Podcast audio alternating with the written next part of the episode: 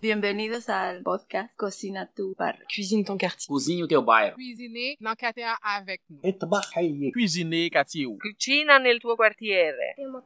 Cuisine ton quartier. Ici Annie Roy de Hatsa quand l'art passe à l'action. Je suis allée dans cet arrondissement montréalais à la rencontre des personnes réfugiées et immigrantes, de ceux et celles qui les aident dans leur intégration et des artistes qui s'en inspirent pour vous offrir ce grand parcours balado Cuisine ton quartier. Ouvrez votre cœur et vos oreilles et bonne rencontre. J'ai vécu une bonne partie de ma vie à Montréal, mais plus précisément dans le quartier ici. Donc même si j'y habite plus, c'est sûr que j'ai un sentiment d'appartenance assez euh, important au quartier, à l'arrondissement de Saint-Laurent. Bonjour, je m'appelle Youssef Choufan. Bienvenue, Fadalou, à Cuisine ton quartier, Saint-Laurent. Si par exemple on reçoit des nouvelles personnes, s'assurer qu'il n'y a pas d'allergie ou de choses qu'on n'aime pas pour cuisiner en conséquence. Je demande d'habitude un petit peu c'est quoi les préférences des gens, mais j'aime beaucoup lorsque je dois cuisiner un plat pour quelqu'un qui vient chez moi par exemple pour la première fois, j'aime lui faire découvrir des choses et essayer tant qu'à y être d'y amener ma touche culturelle. Donc c'est sûr que si je peux cuisiner un plat syrien, je vais le faire que ce soit des courgettes farcies, du friquet, je vais essayer de oui, cuisiner quelque chose de typique de syrien. Et souvent, en plus, c'est quelque chose qui va prendre du temps à cuisiner. Souvent, les bons plats euh, vont prendre du temps à préparer. C'est aussi une forme d'appréciation de la personne qu'on reçoit parce que tu lui montres que tu as pris le temps de t'occuper de ce que cette personne va manger. Mon parcours, il est un peu forcé dans le sens où c'est pas moi qui ai choisi d'immigrer. J'étais très jeune, donc euh, à peine 7 ans, et mes parents ont décidé de quitter Damas en Syrie pour ici Montréal. C'est toujours difficile euh, de répondre euh, rapidement à la question pourquoi est-ce que des adultes qui ont des enfants décident de quitter un pays pour, euh, pour s'établir ailleurs, qu'on vienne de la Syrie comme mes parents ou de tellement d'autres endroits comme beaucoup de gens? Il n'y a jamais une réponse euh, simple et facile. Parfois, ça peut l'être pour des gens qui ont dû quitter dans l'urgence, si on pense aux réfugiés plus particulièrement. La réponse peut être un peu plus facile. D'autres fois, je pense dans le cas de mes parents, c'est un concours de circonstances, c'est plusieurs facteurs. Mais s'il fallait résumer, et ça on l'entend chez beaucoup de gens qui ont émigré, c'est souvent pour leurs enfants que les parents font ça pour un avenir meilleur quand on pense à l'éducation, aux opportunités de travail. Dans notre cas, euh, plus précisément, c'était de dire ah ben peut-être qu'à Montréal euh, il y a de meilleures opportunités pour nos enfants qu'à Damas. Nous sommes venus ici en 1994. C'est sûr que je me compare plus précisément à de la famille qui est restée en Syrie. J'ai des cousins qui ont mon âge et qui ont vécu une toute autre vie, non seulement par les opportunités de travail, d'éducation qui sont différentes, pas nécessairement meilleures une que l'autre, mais une fois que la guerre a commencé, on a des parcours qui sont allés dans des directions diamétralement opposées, dans le sens où nos vies sont devenues vraiment différentes l'une de l'autre. Ma curiosité m'a amené dans ma vie professionnelle à faire des études en journalisme et après avoir complété mes études euh, de fil en aiguille, je me suis intéressé de plus en plus à la photo, à la vidéo.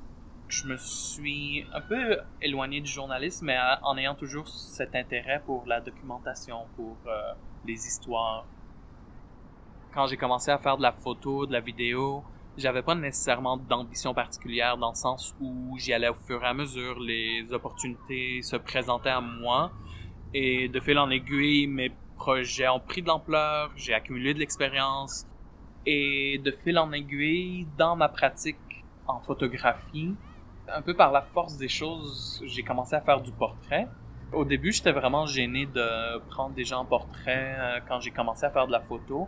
Puis à un moment donné, un voyage que j'ai fait en République démocratique du Congo où j'avais très peu de temps dans ce voyage-là. Je voulais quand même prendre des photos. Donc la meilleure façon de pouvoir mener un projet, c'était de prendre des portraits des gens que je rencontrais parce qu'on rencontrait beaucoup de gens.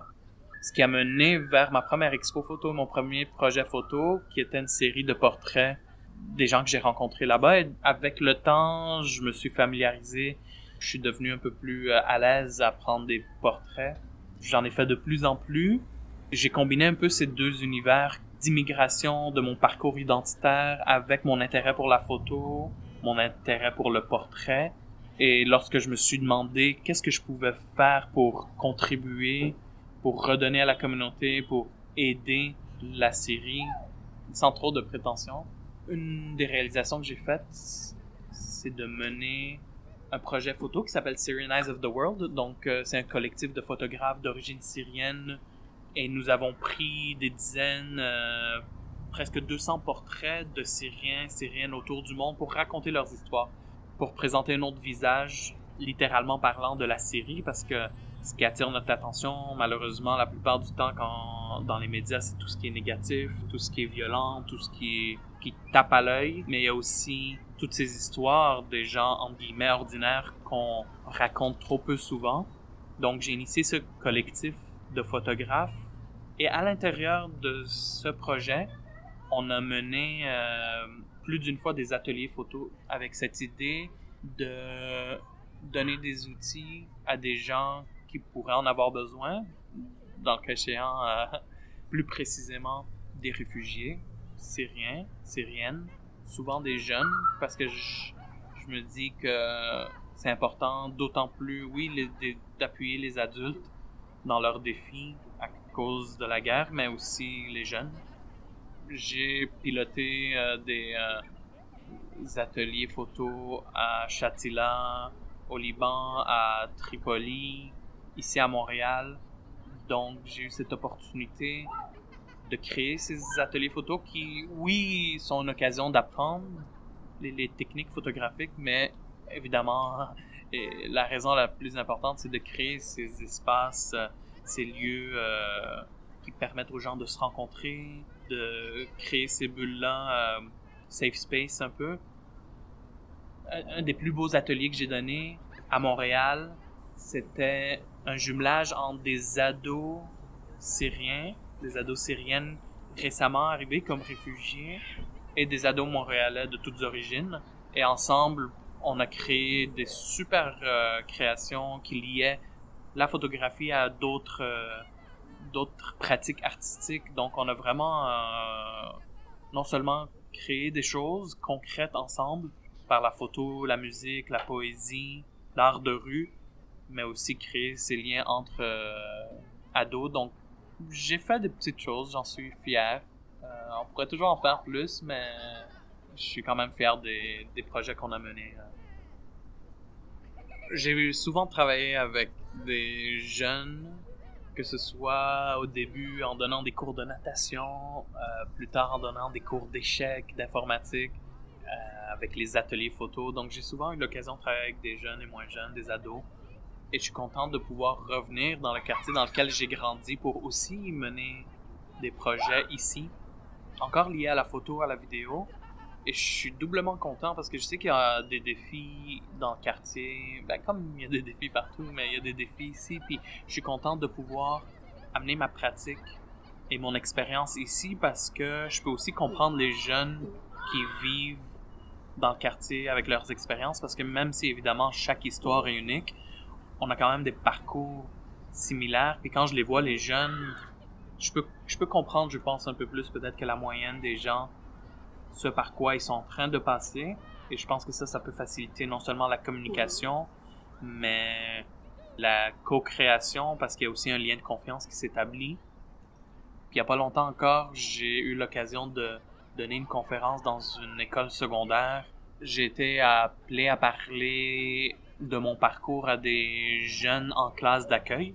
Moi-même, j'ai été en classe d'accueil en arrivant ici, mais j'ai eu l'occasion de partager mon expérience et j'étais impressionné parce que lorsque les jeunes posaient leurs questions, c'était 20 ans plus tard que moi, mais ils avaient encore aujourd'hui exactement les mêmes défis. Donc, je trouvais que c'était vraiment pertinent de créer ces liens aussi avec les gens qui ont vécu cette expérience de l'immigration qui ont vécu ces défis qui sont particuliers et parfois double, triple, intersectionnels.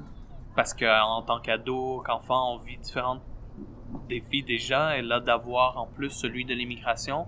Donc c'est intéressant de voir à quel point il y a de similarités entre les gens qui vivent ces parcours. Et je pense que d'entendre des gens qui ont vécu ça et qui ont réussi à passer à travers, ça peut inspirer, mais au moins faire voir que il y a d'autres gens qui ont vécu la même chose, ça peut aller, euh, ça va aller. Les défis, je pense, sont différents chez quelqu'un qui arrive ici comme réfugié ou comme immigrant à cause de la question du choix, du désir de changer de pays, d'endroit où vivre. Si on parle des défis de l'immigration, c'est en plus des défis réguliers de l'enfance, de l'adolescence, il y a des défis supplémentaires comme celui, je pense, davantage plaire aux parents. Parce que si on revient à la raison pour laquelle souvent les parents immigrent, c'est pour l'avenir de leurs enfants. Donc les enfants saisissent ça quand même assez jeunes, même si des fois on met pas les mots là-dessus ou que c'est pas aussi euh, concret, mais on veut plaire à nos parents. On veut leur plaire comme jeunes, mais aussi comme enfants qui comprennent quand même et de plus en plus avec le temps les sacrifices que les parents ont fait à l'école. Je pense que les défis sont supplémentaires de dire faut avoir des bonnes notes parce que mes parents sont pas venus ici pour que je fasse n'importe quoi ou que je voudrais pas que mes parents regrettent leur choix, qui est quand même un choix assez majeur. Merci d'avoir pris quelques minutes avec moi et j'espère que non seulement vous, vous allez aussi être appelé à découvrir plein de nouvelles personnes autour de vous prochainement, mais que ces personnes-là aussi apprendront à vous connaître à vous. Merci encore de votre écoute. J'espère vous retrouver tout au long du parcours balado. Je vous dis à la prochaine.